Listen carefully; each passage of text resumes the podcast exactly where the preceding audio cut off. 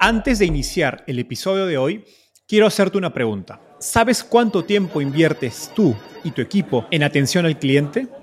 En el mundo de las startups, donde cada segundo cuenta y cada cliente es importante, Zendesk se convierte en tu aliado perfecto. Es como tener un equipo de superhéroes de atención al cliente a tu disposición. Zendesk es una plataforma omnicanal que integrará todos tus canales de comunicación como WhatsApp, email y redes sociales en un solo lugar. Gestiona tickets, ofrece una gran experiencia, aumenta tus ventas, pero sobre todo Construye relaciones cercanas con tus clientes gracias a Zendesk. Como beneficio exclusivo por ser parte de la comunidad startupeable, podrás probar el CRM de Zendesk completamente gratis por 6 meses. Y si decides continuar, tendrás 15% de descuento en tu primer año de contrato. Lo mejor de todo es que Zendesk escala de acuerdo a tus necesidades. Desde la oficina prestada donde empezaste hasta la compañía global que quieres construir. Compañías globales como Slack, Shopify y Airbnb confían en Zendesk para su atención al cliente. Ahorra tiempo, dinero y mantén felices a tus clientes. Encuentre el link con la prueba gratuita en la descripción de este episodio. Hoy conversé con José Ignacio Galindo, quien está construyendo tecnología para ayudar a resolver la crisis del agua a nivel global. Agua es una de las formas principales en las cuales el cambio climático se expresa a través de sequías, inundaciones, etc. José es CEO y cofundador de Waterplan, una plataforma de software que ayuda a grandes empresas como Coca-Cola, Amazon y Facebook a medir y gestionar la disponibilidad de agua en sus instalaciones y cadenas de suministro. O sea, imagínate que el riesgo hídrico es muy real. Una empresa sin agua no puede operar. Después tenés un tema de presión de inversores, ¿no? que cada vez requieren más requerimientos para distintas organizaciones y después tenés un tema de regulación. ¿no? Waterplan ha levantado más de 20 millones de dólares de fondos como Based Partners, Newtopia y de celebridades como Richard Branson y Leonardo DiCaprio. En este episodio aprenderás cómo manejar la presión, incrementar tu foco y decir no a oportunidades. Los dejo con mi conversación con José Ignacio Galindo de Waterplan.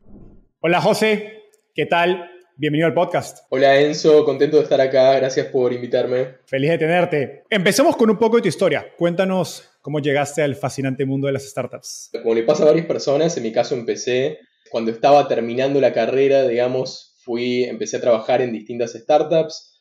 Empecé trabajando en una startup que se llamaba Wolox cuando recién estaban empezando, que era una desarrolladora de software con varios amigos y gente de, de la universidad. En mi caso, soy argentino, fui al Instituto de de Buenos Aires en base a ahí tuve mi primera experiencia emprendedora en una startup que recién estaba empezando y después de haber pasado un tiempo allí, empecé mi primera startup que también fue con amigos de la facultad, por, por eso digo que muy relacionado con la facultad, eran dos amigos con los que había cursado gran parte de, la, última parte de la carrera de ingeniería informática, en mi caso, eh, Alan y Chris, y bueno, decidimos, estamos cada uno trabajando en startups diferentes en su momento, y medio que sin, sin una idea concreta, eh, en, ese momento decidimos, sentimos que es nuestro momento de empezar algo completamente desde cero. Eh, tenemos experiencia trabajando juntos porque veníamos de, trabajar bastante en la universidad y, de, hacer cosas también, digo, con código, digamos, como teníamos experiencia, digamos, tangible en distintos proyectos, decidimos, ¿por qué no nos lanzamos y empezamos algo? Y ahí fue tirarse a la pileta, en mi caso es como fue, al principio tirarse a la pileta sin idea, o sea, eh, directamente, solamente teniendo muchísimo, muchísima fe y muchísima esperanza en las personas con las que nos estamos lanzando, por así decirlo. Y ese fue el comienzo de mi primera startup que se llamaba eh, HeroLens. Eh, con ellos la empezamos ya hace como siete años, una cosa así. Eh, y bueno, una vez después de haberse lanzado, tuvimos un proceso de encontrar idea, barajamos varias ideas, encontramos una particularmente, nos lanzamos 100% de esa idea, desarrollamos el producto desde cero, básicamente. Eh, tres meses desarrollando el primer producto, por así decirlo, conseguimos nuestro primer cliente y de, a partir de ahí, bueno, crecimos la empresa durante cuatro años sin recibir inversión externa, por así decirlo. ¿no? De hecho, hace unas semanas tuvimos a Luciana Resnick de, de Wolox en el podcast, hablando de, la universidad, que parece tuvo un rol muy importante en tu carrera. Eras el, típico alumno universitario que, que se metía en todas las organizaciones estudiantiles había así por haber, no sé qué en Techo para mi país, embajadores de Google, World Business Dialogue y algunas otras más que están en tu LinkedIn que tampoco conocía. ¿Por qué lo hacías? ¿Era, era motivación propia, era influencia de familia, amigos? ¿Y, qué esperabas obtener de, estas organizaciones? Como, como te decía, estudié ingeniería informática en más o menos a mitad de la carrera eh, me di cuenta que me gustaba mucho la ingeniería informática, pero sentía que quería hacer un poco, al mismo tiempo, digamos, cosas diferentes, obviamente, ¿no? Ahí me empecé a meter en varios grupos que había en la universidad, en, mi caso en el Instituto Tecnológico de Buenos Aires, como complemento a la parte más técnica de ingeniería informática. Sentí que me gustaba y quería explorar un poco, mientras continuaba con la carrera, con cosas un poco diferentes al mismo tiempo, ¿no?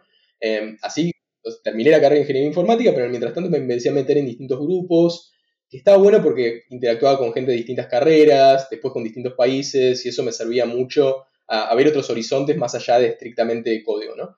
Volviendo a, tu experiencia emprendedora, en 2019 vendes HeroLens, que es la compañía que nos estabas contando, a, a, Innovit, a Innovit, si no me equivoco, es una compañía israelí. Sé que inicialmente su plan era levantar capital, estuvieron en conversaciones con algunos fondos de inversión, incluso creo que estuvieron cerca de, ofertas o tuvieron ofertas, según entiendo. Llévame esa decisión, digamos, personal y conversación con tus socios de cómo deciden que era el momento pues, correcto para vender, cuando antes también habían pensado en la posibilidad de, levantar capital que implica pues expandir y escalar ese negocio. Sí, fue como, como suelen ser esas discusiones, es mucha conversación con, con los socios en su momento. Eran dos, eh, digamos, oportunidades, las dos muy, muy buenas, por así decirlo y terminamos eligiendo la, de la venta en su momento. Eh, es verdad que en su momento estábamos empezando algunas conversaciones con, fondos, pero con ninguno estábamos muy avanzados, la verdad. Eh, y okay. oferta de, adquisición que nos parecía también interesante. La verdad que era una muy buena oferta para, para tanto los founders como para también eh, primeros supporters, digamos, de la, de, la, de la organización y, también para, para todos los distintos colaboradores, por así decirlo. Eh, nos parecía interesante. Era, es una empresa, viste, de fundadores israelíes con base en Nueva York. Entonces había como muchas sinergias por ese lado. Y básicamente después de muchas discusiones internas con, con, mis socios en ese momento decidimos, eh, avancemos con esto. Eh, es nuestra primera startup, sentimos que es una gran oportunidad, sentimos que se puede seguir también creciendo la organización. Obviamente desde adentro de una organización más grande, por así decirlo, que es un camino diferente, pero también no deja de ser interesante y, y es un poco lo que decidimos hacer en ese, en ese momento, ¿no? Y hoy, y hoy la empresa, o sea, lo que era Giro en su momento, le está yendo muy bien y son más de 100 personas en, en Argentina y tienen una, cultura, eh, la verdad que espectacular, así que también como bastante feliz, viste, ya fuera de la organización, de, que el equipo, digamos, de, la casa matriz, que en ese momento era Argentina, y el equipo eh, de todas las disciplinas, como siga bien, mucha de la gente que, estaba en ese momento sigue trabajando en la organización, el equipo creció, así que eh, contento también por ese lado. Qué bueno ver como ese bebé, ¿no? Que lo, dejas, pero sigue creciendo más allá de, ustedes. Y más, más allá de que los, los tres founders nos fuimos, cómo siguió creciendo y el equipo y la cultura, y eso fue la verdad un aprendizaje como muy, muy fuerte de la importancia de la cultura y, del equipo. Ahora, digamos, tienes éxito vendiendo HeroLens, eh, por una suma importante de dinero, sobre todo considerando que, fue bootstrapped, que no, hubo capital de fuera, por lo tanto, digamos, tú y tus socios tenían la gran mayoría de la compañía. ¿Por qué te inclinas a ir por el camino de Venture Capital para tu compañía actual, Waterplan? Waterplan tiene como cosas que, son un poco diferentes, digamos, de, la empresa anterior. Con Waterplan, mi, mi idea fue que quiero ir como bien, bien lejos, o sea, me imagino IPO y, después y realmente poder tener la oportunidad de transformar el mundo. Y me di cuenta que para hacer este tipo de organización se requieren muchos recursos, tanto de vista de tecnología como de, expertise. Eh, un equipo, la verdad, que muy diversos en ese sentido. Y pienso que el problema también es muy grande. Entonces, eh, el mejor camino, entendiendo la urgencia del problema, eh, la dimensión de la, de la problemática, era el camino del venture capital, ¿no? Y por eso decidimos, bueno, aplicar a Y después levantar la, serie eh, y después la serie A que, levantamos recientemente, ¿no? Así que diría que es una cuestión de dimensión de la problemática de la oportunidad y la, realización de que para llegar a ese lugar, eh, tal vez en el, tiempo que apuntamos a llegar, eh, se requieren eh, más recursos económicos que como lo hicimos en la startup anterior, por así decirlo. ¿Sientes que en el proceso de HeroLens te faltó algo o les faltó algo que te lo da Venture Capital? Sí, ¿no? O sea, y eso, eso, es, es interesante, ¿no? Porque es como, sí, tener capital te permite hacer más pruebas y eso a veces está bueno, como entender que se, pueden hacer distintas cosas y, eh, no sé, por ejemplo, a Go, to Market está muy bueno, ¿no? Siendo un poco concreto, ¿no? Eh, Digo, puedo probar distintos canales, puedo ver qué funciona y en base a eso puedo invertir en el que más va.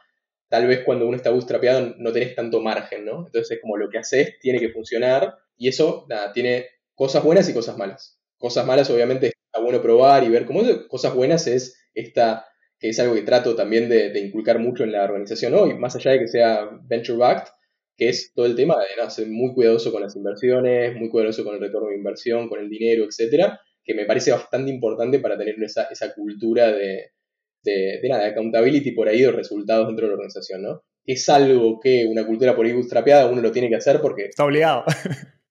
claro. Así que eso me parece que está bueno y como que siento que haber venido de la, de la escuela bootstrapeada me da bastantes herramientas tal vez para, para pensar mucho en la unit economics y, entender bien cuándo invertir, aunque uno tenga, tenga capital, digamos. E, es una, es una combinación difícil de encontrar, pero creo que si tienes ambas cosas es un superpoder, ¿no? Esa mentalidad, pues muy resourceful, no, no sé cuál es la palabra exacta en, en, en, español, pero con los recursos, pues, y todos los beneficios que te da el, el Venture Capital leyendo tu historia, escuchando tus entrevistas pasadas y, conversando con gente que ha trabajado contigo, me queda claro que te motiva mucho el impacto. Ahorita nos has escrito la misión que tiene eh, Waterplan. Y, sé que en HeroLens hablabas mucho de, propósito, de, la, misión. Pero, siendo muy, muy, muy franco, pues HeroLens creaban tecnología para publicidad. Y en Waterplan, en cambio, están haciendo tecnología para resolver la crisis del agua, que se ven problemas tan distintos. Entonces, me pregunto, ¿sientes que eso, esa diferencia de misión influye en la motivación de tuya y del equipo? Bueno, sin duda yo quería, tenía ganas de que mi segundo emprendimiento tenga una base de impacto como muy, muy fuerte desde el propósito. Para mí el propósito es algo fundamental en el camino emprendedor, que lo, sabrás mejor que nadie, ¿viste? Pero es como, eh, ¿viste? Hay muchos, hay muchos altos y muchos bajos y, muy constantes en el mundo, entonces tener algo que, te, que, te, centre, ¿viste? Que uno te puede levantar y, decir, esto, esto, hay algo más allá de lo que hacemos y eso esté muy claro, es algo muy, muy poderoso que yo viví en primera persona y lo viví en, en también, ¿no? Porque en HeroLens teníamos un epico espectacular, la misión de HeroLens más allá del producto en sí también era súper interesante, empoderar a personas, una cultura, como te contaba, espectacular, valores como muy claros y muy trabajados. Entonces, como que eso estaba, eh, pero mi segundo emprendimiento quería, como que sentía que me gustó y quería más todavía, ¿no? Entonces, por eso ya venía colaborando con varias organizaciones del mundo de sostenibilidad, em, tema de, cambio climático, etcétera, y dije, ¿qué, ganas de poder usar mi expertise o lo que sé y la network que tengo para poder hacer algo que ayude a mover la aguja en este área, particularmente en el caso del agua, ¿no? Así que, como que en Waterplant tratamos de construir un equipo muy diverso que tenga toda la parte de valores y propósito, etcétera, pero fundamentalmente con un propósito como muy claro, que en nuestro caso es acelerar la transición a su mundo seguro hídricamente, ¿no? Entonces eso está muy claro y, se ve también en el, diverso del equipo, cómo pensamos, eh, y eso la verdad que a mí me, me encanta, es una cosa que agradezco todos los días de, lo que estamos haciendo, y también lo escucho reflejado también en otras personas, ¿no? Desde inversores hasta miembros del equipo pensando a 20 años, ¿no? Eh, y eso, te juro que me, me, eriza la piel, ¿viste? Cuando la gente empieza a pensar así, eso, eso está, la verdad, muy, muy bueno. Qué bonito escuchar eso. Y sé que te volviste un experto en esa metodología llamada el, EOS, que es eh, Entrepreneur Operating System, si no me equivoco. Digamos, una metodología, entiendo, habla de, digamos, cómo establecer valores, misión, visión. Cuéntanos un poco aplicado el tema de, de cultura, que es lo que nos acabas de mencionar, ¿no? ¿Cuál fue tu, quizás, el paso a paso que, tomaste al inicio de Waterplan para pues, sí, cimentar o estar seguro que estás partiendo con, los fundamentos importantes de cultura. sobre, todo tomando en cuenta que ya era tu segunda compañía, ¿no? Me imagino que en, HeroLens quizás pasó un poco más eh, por accidente o quizás siendo menos conscientes a diferencia que Waterplan. Eso es muy interesante lo que preguntaste en HeroLens. La cultura para mí no se dio por accidente, se dio menos pensada, por así decirlo, que también tiene que ver con una empresa no virtual, o sea, nosotros íbamos a una oficina y después a medida que la empresa empezó a pensar teníamos personas en distintos lugares de Latinoamérica, pero fundamentalmente la, base estaba en Argentina, eh, a diferencia de pero es una empresa fully remote. Entonces, la cultura como son hermosas culturas ambas, pero muy diferentes también, ¿no? Y lo que siento en el mundo remoto es que ser un poco más eh, intencional, por así decirlo, en general, en la de cultura, llevándole el tema de, iOS y, de aparte de, de valores y de emisión, etcétera, lo que pasó en, en, en, Girones es que no, empezamos teniendo bien claro anotados los valores y la misión, etcétera, como empezamos, y recién al tercer año, en un momento que estábamos en un momento de crecimiento, como que ahí se empezó a notar, viste, que la gente necesitaba eh, entender el plan, entender un poco por qué estaban acá y, tener un poco más de, viste, como llaman line of sight, de cómo, cómo lo que están haciendo contribuye para, para la organización. Y ahí hicimos un montón de actividades, desde hacerlo de valores y misión del libro de Jim Collins hasta implementar este sistema operativo para la organización, que, básicamente lo, súper recomiendo para cualquier emprendedor, es básicamente se setea, se empieza con los valores, después se va a la, a la misión o el foco de la organización, y después en base a eso se empieza a bajar hasta los objetivos personales trimestrales. Se va de cuál es la imagen que pensamos a 10 años, una imagen a 3, a 3 años, así hay más alineación entre el equipo, y después en base a eso se hace un plan del año y se baja objetivos trimestrales. Eh, y todo está conectado con todo. Entonces la gente puede ver muy claramente cómo el impacto individual en el corto plazo afecta al, impacto global en el largo. Y eso me parece que es muy, poderoso. Es lo que pregunta, en Waterplan eso lo hicimos desde el primer día. Lo primero que hicimos fue, nos sentamos, pensamos los valores de la organización, pensamos el propósito y a partir de ahí construimos todo lo demás. Y eso me parece que es muy, muy poderoso también, que nos ayudó en muchos, en muchos lugares, por así decirlo. ¿Cómo llegas a esos valores? En Girones hicimos varias actividades, que hay varias actividades de...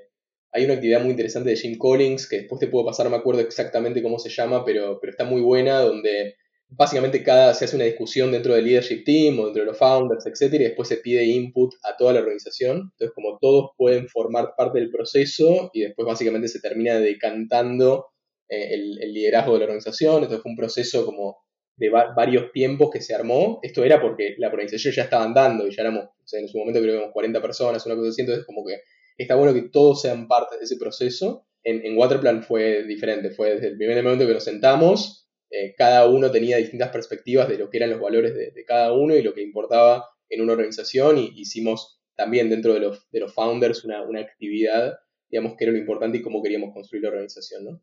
que está bueno, en base a eso también surgieron cosas como queríamos una organización remota o no remota, que obviamente con el tiempo después va evolucionando, pero ya tenés una base como muy firme de entrada, que a mí me parece que es muy, importante, y a nivel expectativas también, que bueno, eso es otra discusión a nivel de fundación de la, de, la, de la, empresa, pero me parece que era muy importante. Hablando de, expectativas, nuestro amigo en común, Guido Kuznicki, que, que fue parte de, de Hero Lens, te describió como la persona más pushy que, que conoce en su vida.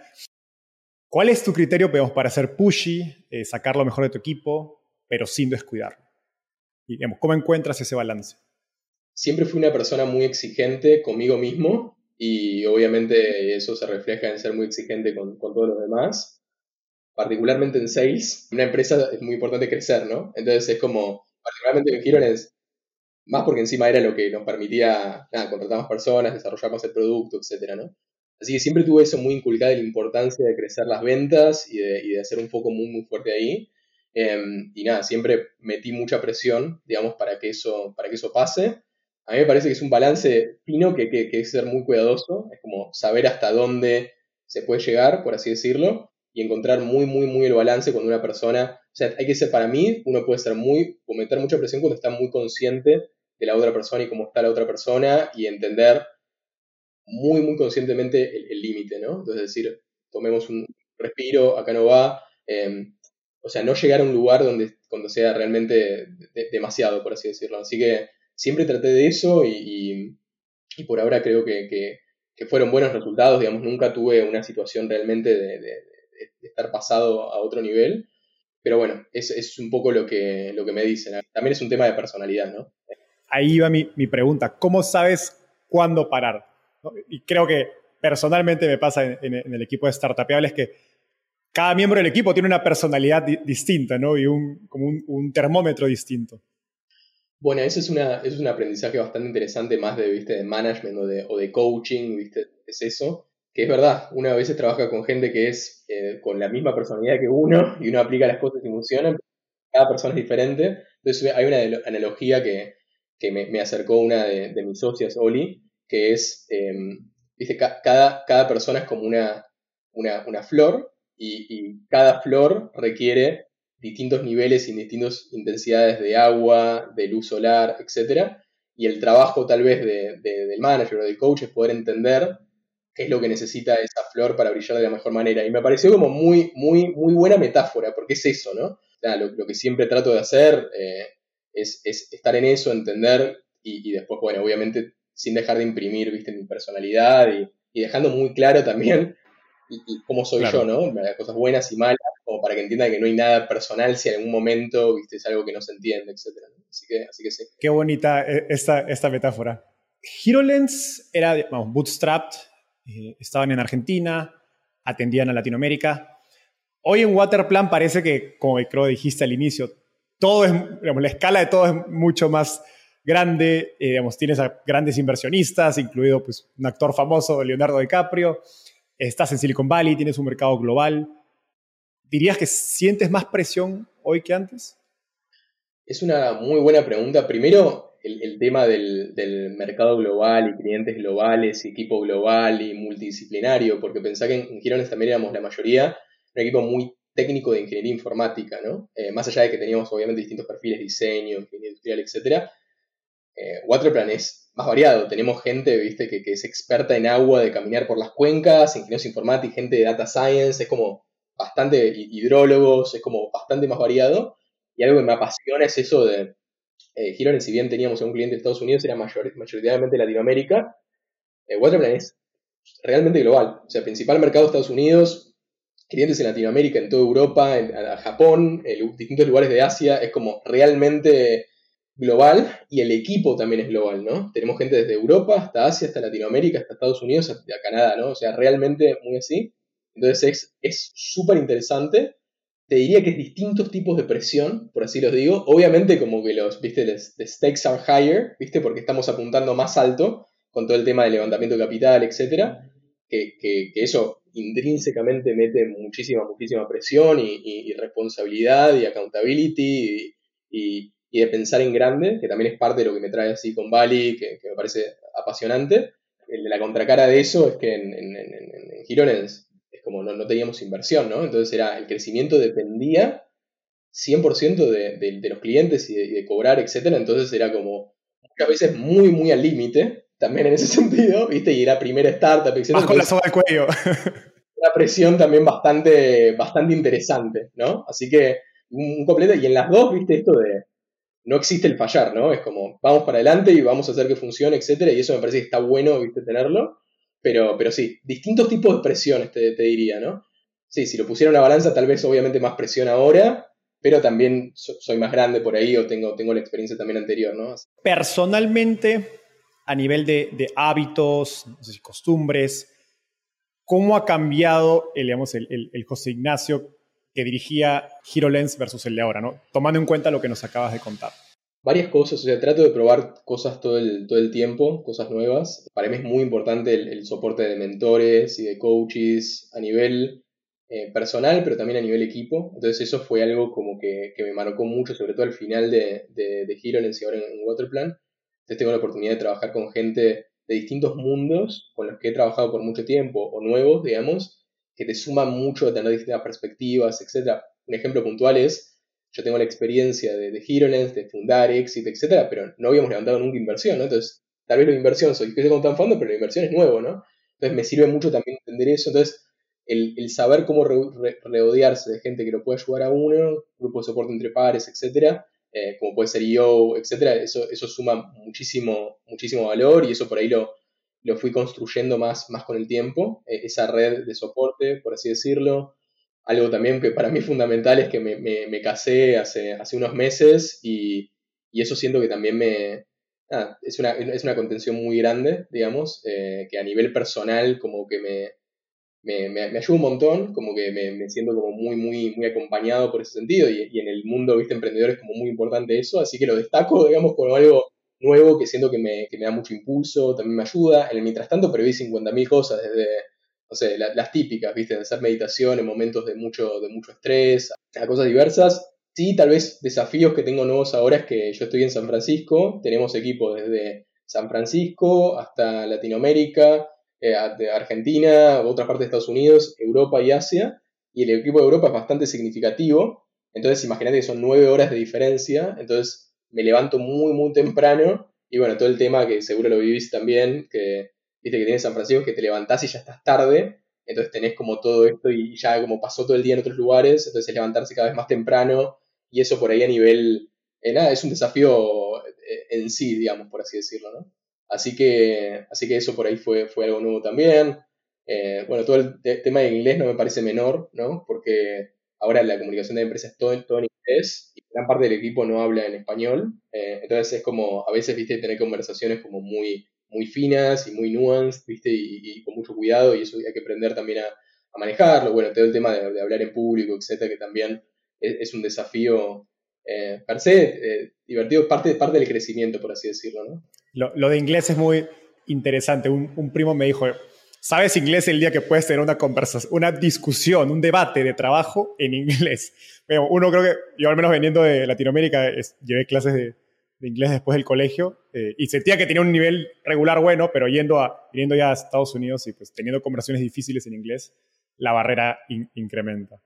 Exacto, sí, sobre todo son cuando son conversaciones difíciles donde es muy importante la palabra o tema de ventas también, ¿no? Entonces ahí como que empieza cada vez, viste, es asintótico, digamos, como uno puede, puede hablar. El rango de error se va reduciendo. Exacto, exacto, así que sí. Guido se sorprendió de que te haya podido agendar para, para el podcast, aunque me voy a reconocer el mérito de que insistí varias veces y por varios, varios canales, porque es muy difícil sacarte tiempo y, digamos, y siempre le sueles decir a las personas que estás enfocado. ¿Cuál es tu criterio de foco y cómo decides a qué decir sí y a qué no?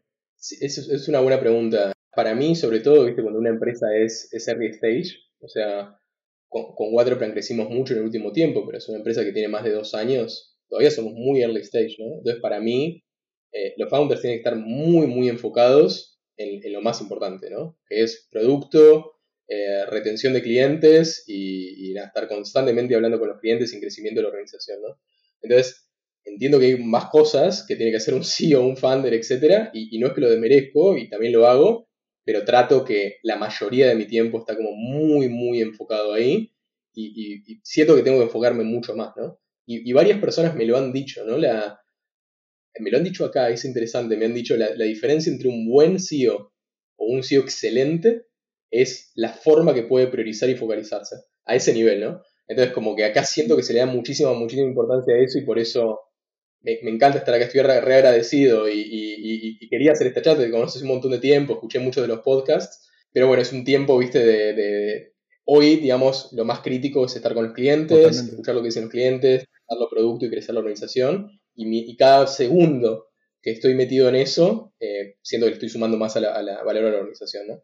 Creo que cuando las cosas empiezan a ir bien, surgen mucho más pues, elementos que te distraen, ¿no? Inversionistas que te están escribiendo, eh, quizás mucho más clientes que no necesariamente son el perfil de clientes que estás buscando hoy día. Lo que quiero saber es cómo haces para decir no. Siempre difícil, ¿no? Ahí creo que los de, los de YC como que ayudan mucho eh, yo siento que me queda muchísimo para, mejorar, pero es como, viste, a nivel emprendedor lo que te digo, viste, es como foco en clientes, sobre todo en los primeros años foco en cliente y en producto, es como, es muy entendido que eso, y es, también bastante, viste, sentido común, que es donde uno tiene que estar poniendo el, enfoque, ¿no? Entonces me parece que si, si están pidiendo tiempo y uno habla, tengo mucha responsabilidad, este tiene que ser mi foco ahora, y lo responde desde un lugar eh, directo y honesto, a, mí me parece que, funciona, digamos. Eh, habiendo dicho eso, viste, uno tampoco puede controlar lo que va a pensar la otra persona, ¿no?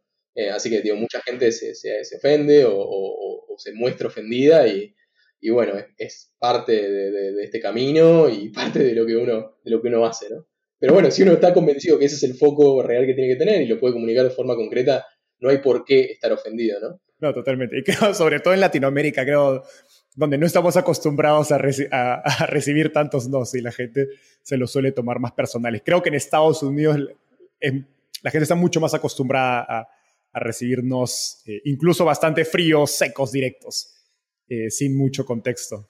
Sí, 100%. Lo que vi mucho acá también es pidiendo llamadas, ¿viste? Que algunos te digan, resto y para hablar, pero sin hacer sin llamada, manejémoslo así, ¿viste? Y así también es una forma de decir que no, pero está diciendo que sí, puedes tener una, una conversación. Así que eso también lo vi, no sé si sirve como, como estrategia a alguien. Nos conocimos en 2020, cuando estás eh, trabajando, creando el podcast eh, Emprende Libros con otro mío en común, Alan, Alan Spiegel, que de hecho es socio de, Guido en, Lara. Y sé que eres un ávido lector. Cuéntame sobre tu hábito de lectura, particularmente cómo eliges qué leer. Diría que siempre, siempre me gustó mucho el, el non-fiction, por así decirlo, o sea, leer libros que uno le pueden ayudar, ¿viste? Que podría catalogarse dentro de autoayuda, aplicado por ahí a negocios particularmente, pero siempre me gustó mucho eso. Eh, con la. Mm, siempre emprendiendo, ¿viste? Uno siente mucha responsabilidad, ¿no? Y hay muchas cosas que uno sabe que no sabe, eh, y uno es muy chico y la mayoría de las cosas que hace no lo hizo. Entonces, como que siempre traté de apoyarme mucho en gente que lo había hecho antes y también en libros particularmente mi primera experiencia, por ahí ahora estando en Silicon Valley, teniendo lo, de, lo de Y Combinator, etcétera, como que hay más gente que hizo tal vez muchas veces lo que uno está queriendo hacer, y eso está bueno. Por ahí mi experiencia, experiencia emprendedora no conocía a tanta gente, entonces me, volqué muchísimo en, escuchar y entender eh, y aplicar libros, y en la parte de la aplicabilidad para mí es donde viene la magia, porque es completamente diferente leer algo cuando uno está haciendo y aplicando, ¿no? Y eso también me parece apasionante de emprender. Emprender para mí es una de las formas como más rápidas de aprender también. Y, si uno está leyendo y aplicando al mismo tiempo, me parece que esa curva puede crecer mucho. Así que eso, eso me parece fundamental, ¿no? Y traté a medida que vayan, que iban surgiendo distintas necesidades, ¿no? Entonces cuando nos dimos cuenta que era muy importante darle a la gente valores claros y una misión, por ejemplo, en la empresa anterior, bueno, ahí leamos todo lo de, lo de Jim Collins, eh, libros de Good Great y, todos esos, cuando había que darle mejor forma de ejecución a la organización, ahí todo el tema de iOS y el framework este que estamos hablando, cuando teníamos que mejorar todo el go-to-market de la organización y, la, y el crecimiento ahí desde predictable revenue, los típicos, por así decirlo. Entonces, ahí viene un poco la, la idea de crear ese podcast con Alan, que era, bueno, hablar con distintos emprendedores y que nos cuenten cuál fue el libro que más había influido dentro de su carrera emprendedora, con un ejemplo, ¿no? me parece interesante para ver no solamente el libro en sí, sino el libro aplicado a, una startup en, particular, ¿no? Y, lo sigo haciendo también, mucho audiolibro, es un formato que siempre me, gustó mucho, por eso el podcast también me, me encanta y me parece que está buenísimo.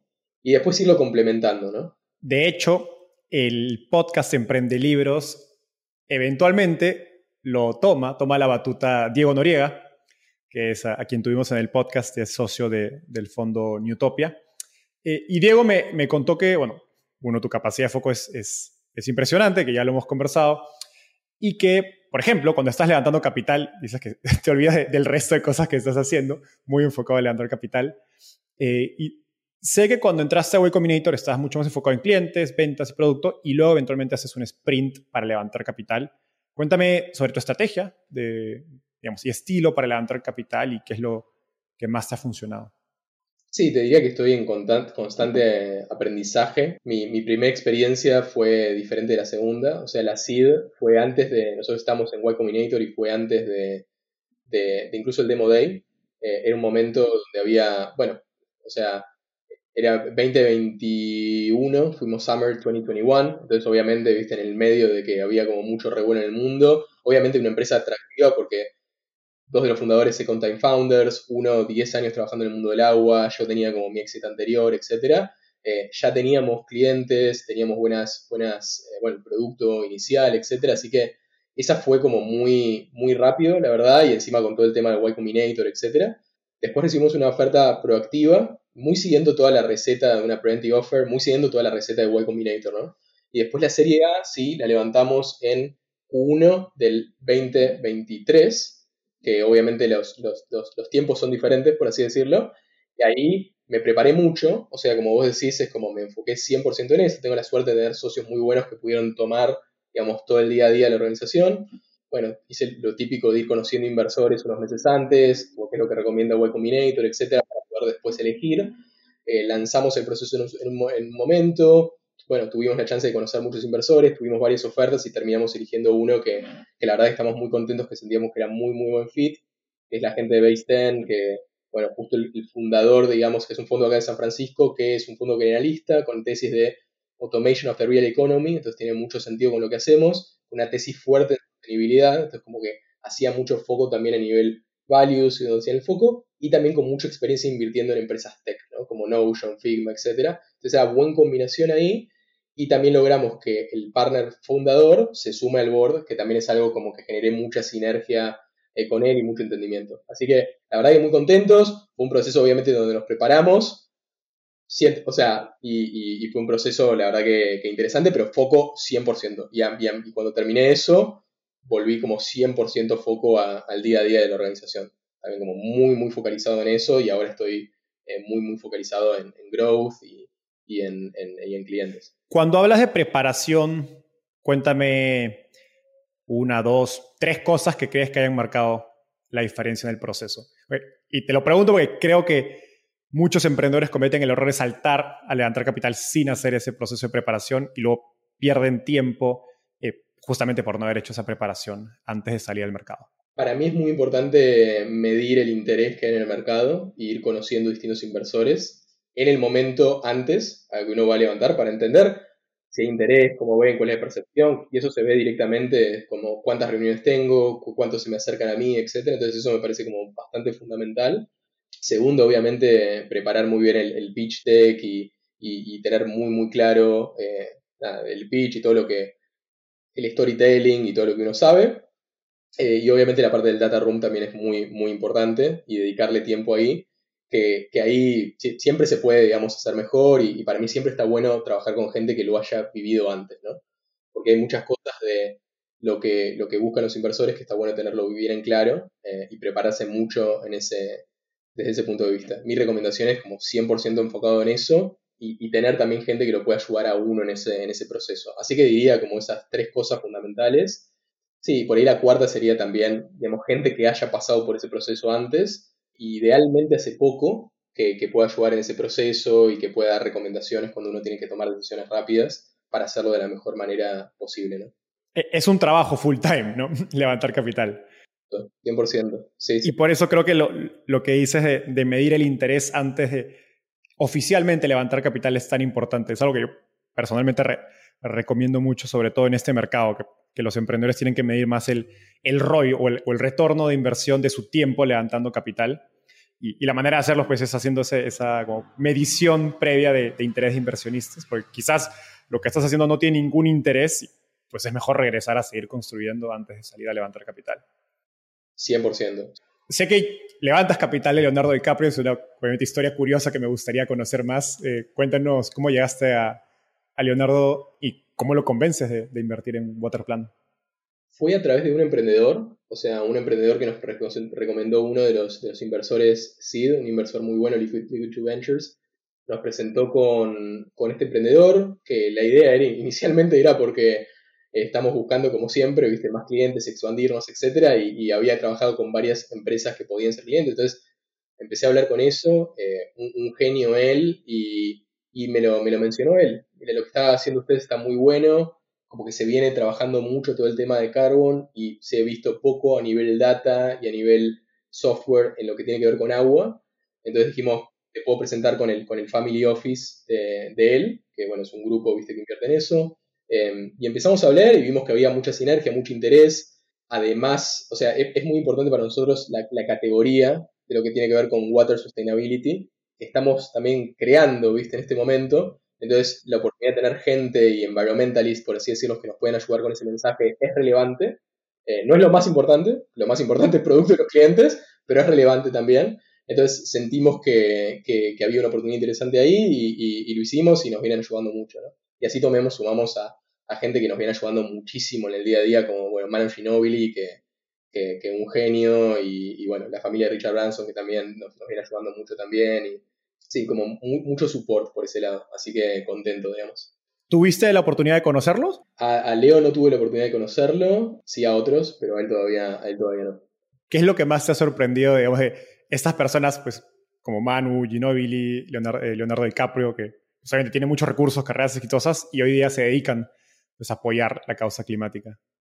No, me parece, me parece espectacular, ¿no? Eh, me parece que está bueno amplificar el mensaje, me parece que está bueno, en nuestro caso, tener más empresas y más organizaciones entendiendo la problemática de agua, tomando las acciones que tienen que tener para, trabajar de forma más sostenible con respecto a eso. hay varios drivers que están pasando en el mundo con respecto a eso, pero siempre cuando uno está creando una nueva categoría es importante por ahí tener esta gente que pueda amplificar el mensaje y, ayudar. En algunos casos, eh, también incluso presentar clientes, o sea, como muy, muy ahí. Y me parece que es muy positivo, digamos, que puedan apoyar estas causas eh, específicamente.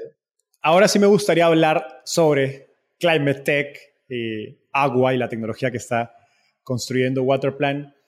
Sé que te, te, empiezas a interesar en Climate Tech un año y medio antes de empezar Waterplan efectivamente y que estuviste mucho tiempo estudiando el tema. Cuéntanos qué hiciste en ese proceso y, y cómo llegas a la idea de Waterplan. El tema de sostenibilidad y la parte social venía interesado hace bastante tiempo. Había empezado durante, había sumado a este programa de Foro Económico cuando estaba en HeroLens, en mi empresa anterior.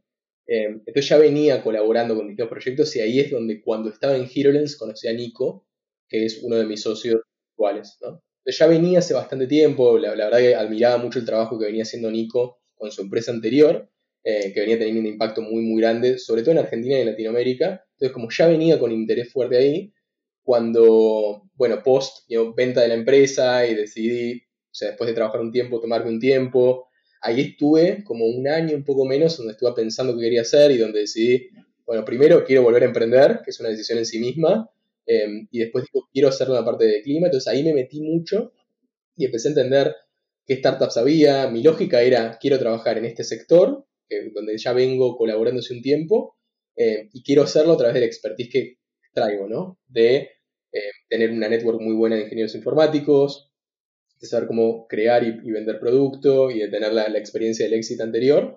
Eh, sabía que lo quería hacer de forma global, entonces empecé a hacer mucho research, vi que había muchísimo de plataformas, o sea, me, me, era natural hacer una empresa enterprise software as a service, porque es la experiencia que tenía, y sabía cómo crearlo, por así decirlo. Vi que había muchísimo que se estaba haciendo en el mundo de Carbon, buenísimo, eh, y creciendo, y todavía falta hacer mucho más, que tiene que ver con plataformas de Carbon Accounting, marketplaces, etc. Eh, tuve la oportunidad de hablar con mucha gente que, que, que, está, estaba haciendo y está haciendo cosas, la verdad, que espectaculares, eh, como Diego y, y, varios más, y ahí vi que había una oportunidad, obviamente, de... Había mucho que se estaba haciendo en ese mundo y muy poco en relativo que se estaba haciendo a nivel software y data en el mundo del agua, particularmente. Y después empecé a hacer mucho research. Obviamente, eh, agua es una de las formas principales en las cuales el cambio climático se expresa, ¿no? A través de, eh, bueno, sequías, inundaciones, etc. Eh, vi que la cantidad de empresas en el sector privado que estaban reportando y actuando sobre riesgo hídrico, sector privado, venía creciendo 25% interanual en los últimos 10 años, esto era el 20. Entonces digo, mira, hay algo interesante, un mercado que claramente está empezando, digamos, pero creciendo. Eh, después digo, bueno, agua, es como todo está relacionado con el agua, ¿no? Si uno piensa solamente en el sector privado, ¿no? Desde producir, como puede ser food and beverage, eh, manufactura, etcétera, hasta todo lo que tiene que ser data centers que necesitan agua o, o empresas de energía para, para, para enfriar, hasta shipping, imagínate, ¿no? O sea, si un, un río, el, el, stream flow de un río baja a determinado nivel, la carga que un barco puede transportar baja mucho. Y eso imagínate los efectos que tiene, ¿no? Entonces digo, acá hay algo muy, muy importante. Empecé a hacer mucho research de las herramientas disponibles, etc. Y no vi que no, había ningún player, digamos, venture back con la posibilidad de crecer fuerte y desarrollar tecnología de punta en este sector. Eh, y, me mandé con la idea y hablé con, con, con, Nico, que encima tenía como mucha experiencia, veníamos trabajando en el mundo del agua, domain expertise con todo, y encima que ya había trabajado, hace, venía trabajando como hace cinco años con algunos de los principales mentores del agua, no sé, por ejemplo, Greg Koch, que era, fue el director global de Coca-Cola de agua de, por los últimos 20 años. ¿no? Entonces, gente de las principales eminencias del mundo, que no solamente eran advisors, eran mentores personales de él, ¿no? Entonces ya de entrada tuvimos como la unfair advantage de hablar muy rápido con estas personas, ir al Rolodex también que tenía Nico, empezar a validar rápido la idea, desarrollar un primer producto, salir a vender. Esto fue a finales del, de diciembre del 2020, imagínate todavía pandemia, etcétera. Todo virtual, by the way. Ahí conseguimos nuestro primer cliente en marzo, después abril, después aplicamos a Y Combinator. Y Combinator también fue interesante y, muchos emprendedores, la verdad que nos, ayudaron, pero ya venía Y Combinator con Gustav, que es uno de los partners invirtiendo en todo el mundo de, de Climate, pero la primera vez que invertían en Water Risk específicamente, ¿no? Entonces fue interesante también ellos invirtiendo ahí, ahora YC tiene una tesis o una, un, un, request for startups en ese sector incluso, en ese momento ni se hablaba de Water Risk, que fue interesante, era todo carbon, carbon, carbon, entonces fue también ese, ese impulso de Y Combinator también fue muy relevante, y a partir de ahí, bueno, YC, pero con todo, en ese momento imagínate, estaba viviendo en, en, España, entonces también había un tema, viste, diferencia horaria, bueno, en medio de la pandemia, fue, bastante interesante que también puedo contar varias historias ahí. y de, raíz, de ahí, viste, como muy, muy foco en esto, foco en clientes, producto y, crecimiento. Así que eso fue un poco, y ahora estamos en un momento interesante porque muchas de las cosas que estamos viendo, como ya Water Risk is a thing, viste, está empezando mucho todo lo que tiene que ver con nature. Nuestros principales drivers de la organización son, tienen que ver primero con business continuity, o sea, imagínate que el riesgo hídrico es muy real, una empresa sin agua no puede operar, Después tenés un tema em, de presión de inversores, ¿no? que cada vez requieren más requerimientos para distintas organizaciones, y después tenés un tema de regulación. ¿no? Entonces, en regulación empieza a llegar, hace un mes, por ejemplo, salió la nueva regulación en la Unión Europea, donde todas las empresas de determinado tamaño, donde el agua es material, van a tener que reportar temas relacionados con environment y agua. Eh, bueno, salió los Science Based Targets ahora for Fresh Water, que es específicamente para eso. Entonces, como que están empezando cada vez a acelerarse más eh, y está obviamente en el mundo todo el tema de nature, como cada vez más vigente, y poder entender cuáles son los impactos de distintas organizaciones sobre esos, donde imagínate, agua está en el centro de, eso, ¿no? Así que mm, sí, viene siendo algo, muy interesante y claramente se ve la necesidad, ¿no?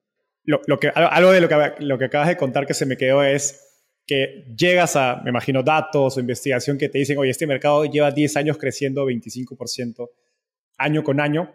Y creo que un hallazgo similar hay en muchas compañías que crean mercados o crean categorías que, que, no existían antes, que encuentran, oye, este mercado sí es bien pequeño, pero lleva creciendo a doble dígito, pues, no sé, 5 o 10 años, que pues muy poquitas cosas crecen a esa escala durante tanto tiempo, sobre todo a nivel macroeconómico. ¿En qué momento, eh, y justo referente a lo que hablabas al final, digamos, ¿había un momento donde sientes que el mercado te empieza, digamos, a jalar la solución más que a tú empujando a la solución? Yo siento que es una, un, constante, digamos, crecimiento, ¿no? Como te decía, cada vez empieza a salir más regulación y se empieza a ver más interés. Ahora lo que te digo de, Europa es como muy, muy evidente, entonces es como ya muchas empresas ya tienen que hacerlo sí o sí, empieza a haber como más, más interés. Eh, constantemente, digo, hay nuevos eventos que se empiezan a enterar, puede ser con temas de calidad de agua, temas de irrupción, no sé, todo el, el hemisferio norte, el verano fue muy, muy complicado a nivel sequía, etcétera, entonces eso se empieza a ser cada vez más, más evidente.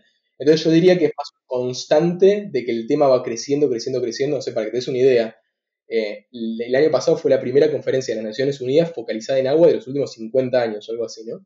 O sea, claramente, iterativamente hay más indicadores eh, que tienen que ver con esto, que es algo evidente, ¿no? Pero te diría, no es, que eso también es interesante, ¿no? No, no veo mucho, no, es eh, Generative AI, ¿no? Que ahora todos están hablando de Generative AI.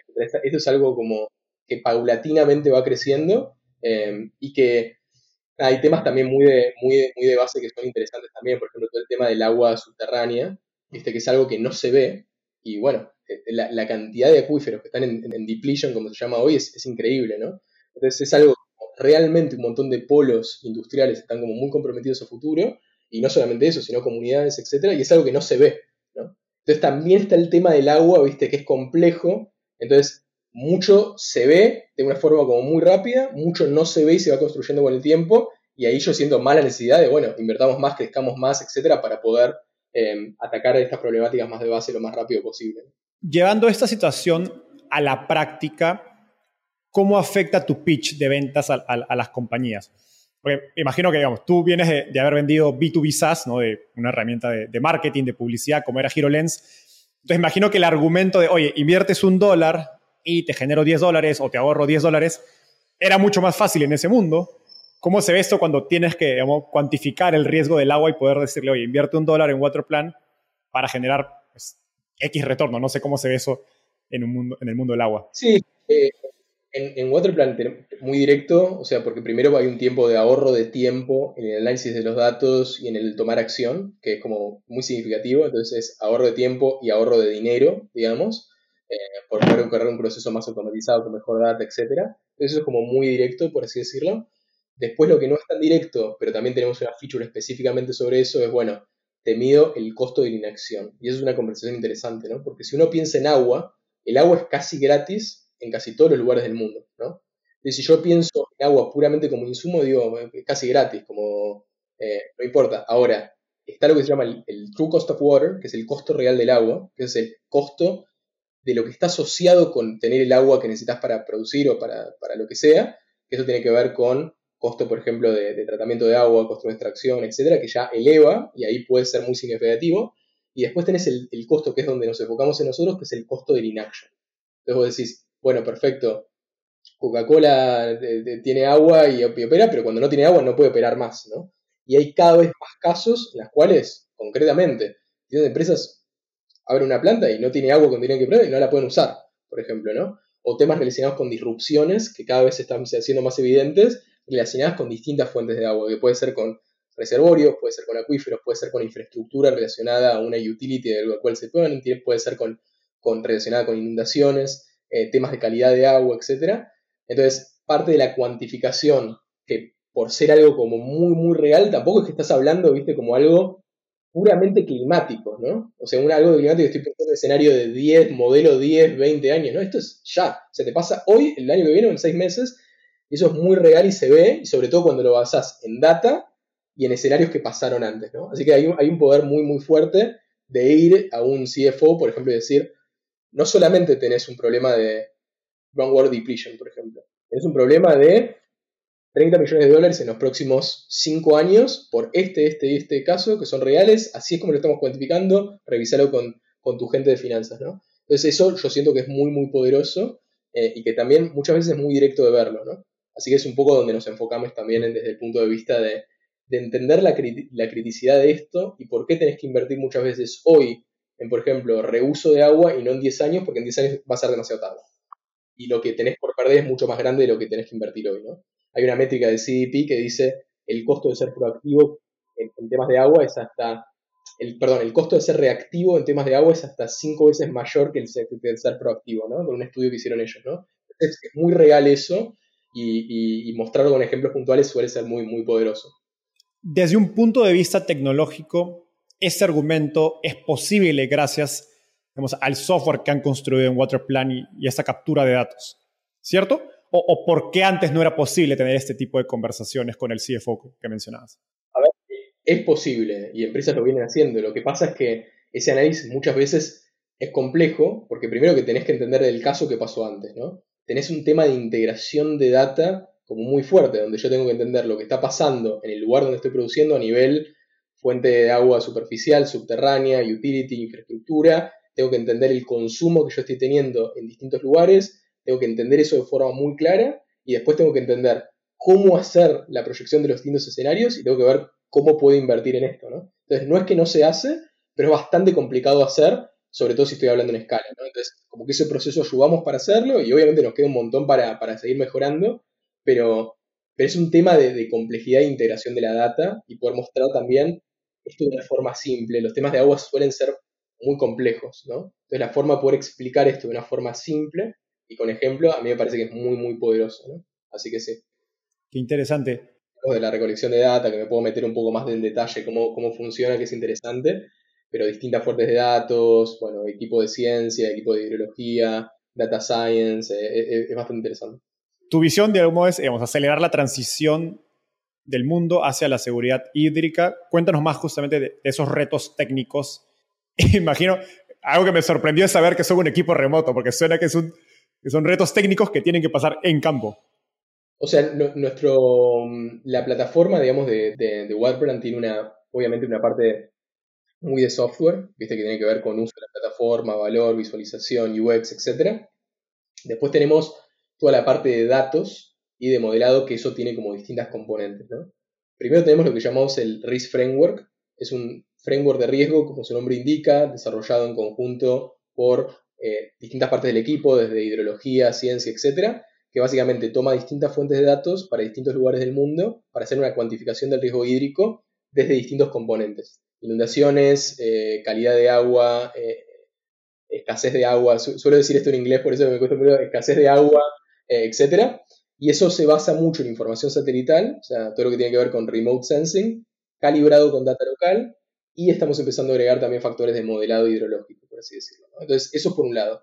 Después lo que hacemos es, hacemos un escrapeo, o sea, colectamos data local de una cuenca hidrológica en la cual una planta está operando, que eso tiene que ver desde reportes eh, científicos de la zona, reportes de utilities, reportes de, de, distintas organizaciones ONG de la zona, consolidamos toda esa data, la procesamos y la metemos en el sistema de nuevo, como para tener otra fuente de información.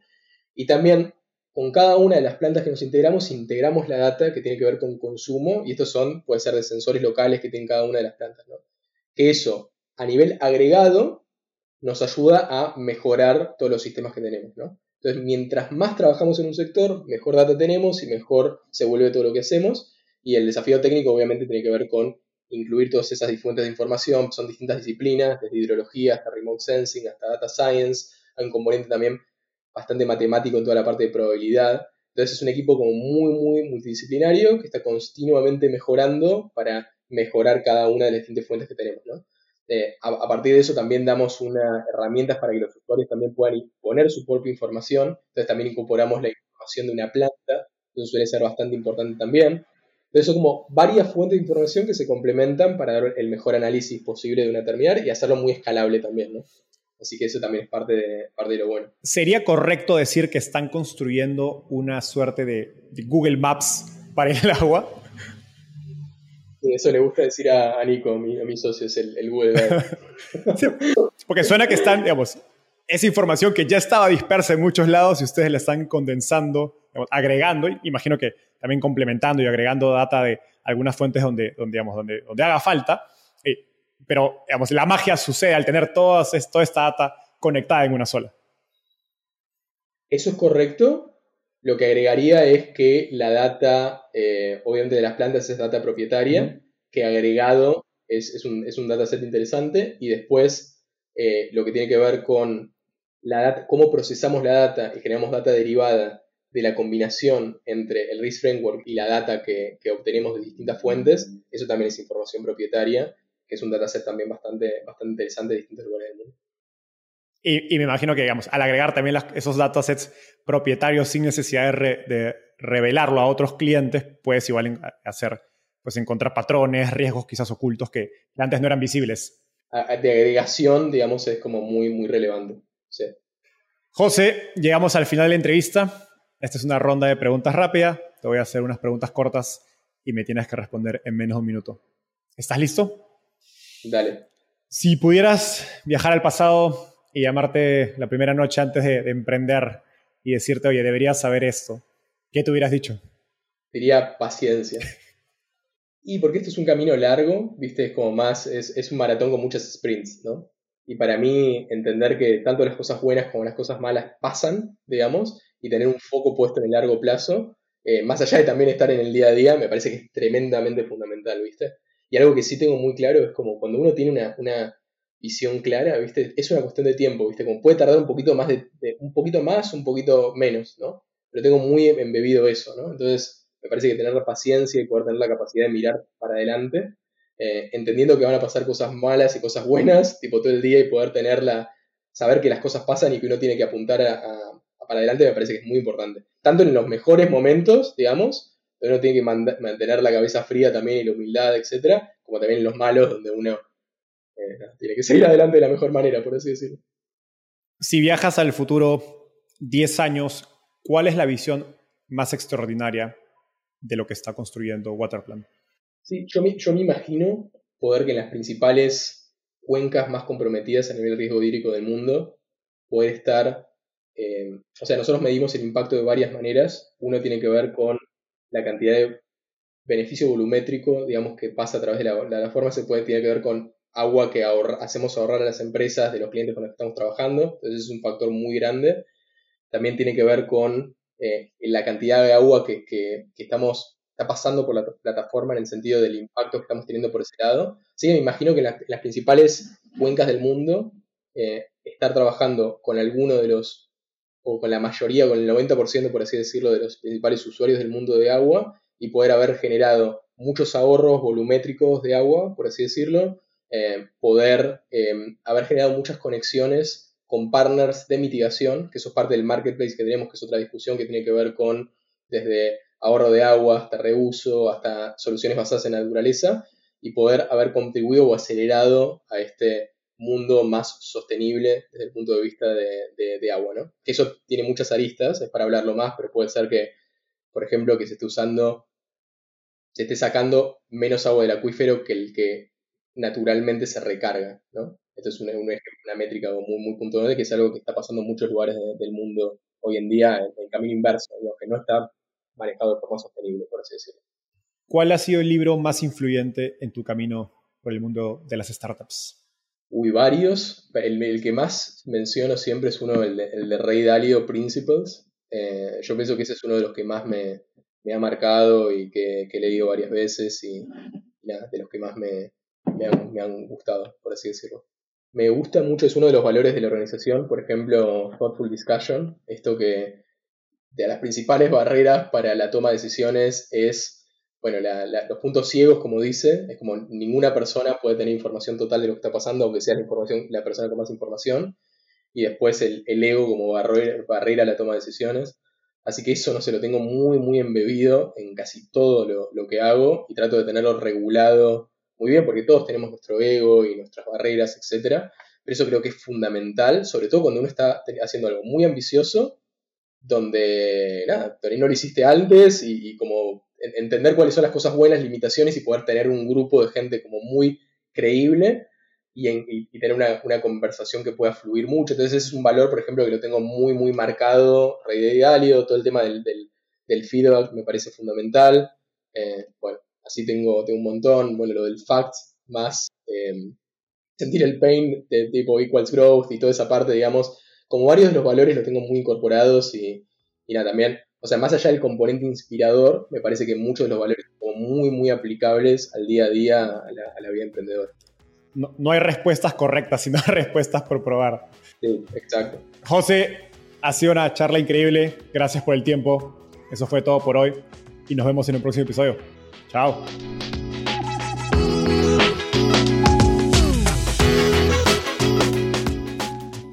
Antes de terminar, quiero contarte que lanzamos el podcast Startupiable en 2021 y ya somos más de 30.000 personas que lo escuchamos mes a mes. Pero quiero seguir creciendo el mundo de las startups en Latinoamérica. Por eso, si te gustó este episodio, ayúdanos contándole a tus amigos, familiares o colegas. También suscríbete y déjanos un review en Spotify o Apple Podcasts. De hecho, me gustaría saber por qué escuchas el podcast. Mándame un mensaje sencillo a enzo.startapeable o por Twitter a arroba Enzo contándome por qué escuchas Startapeable y cómo te ayuda a tu empresa o carrera.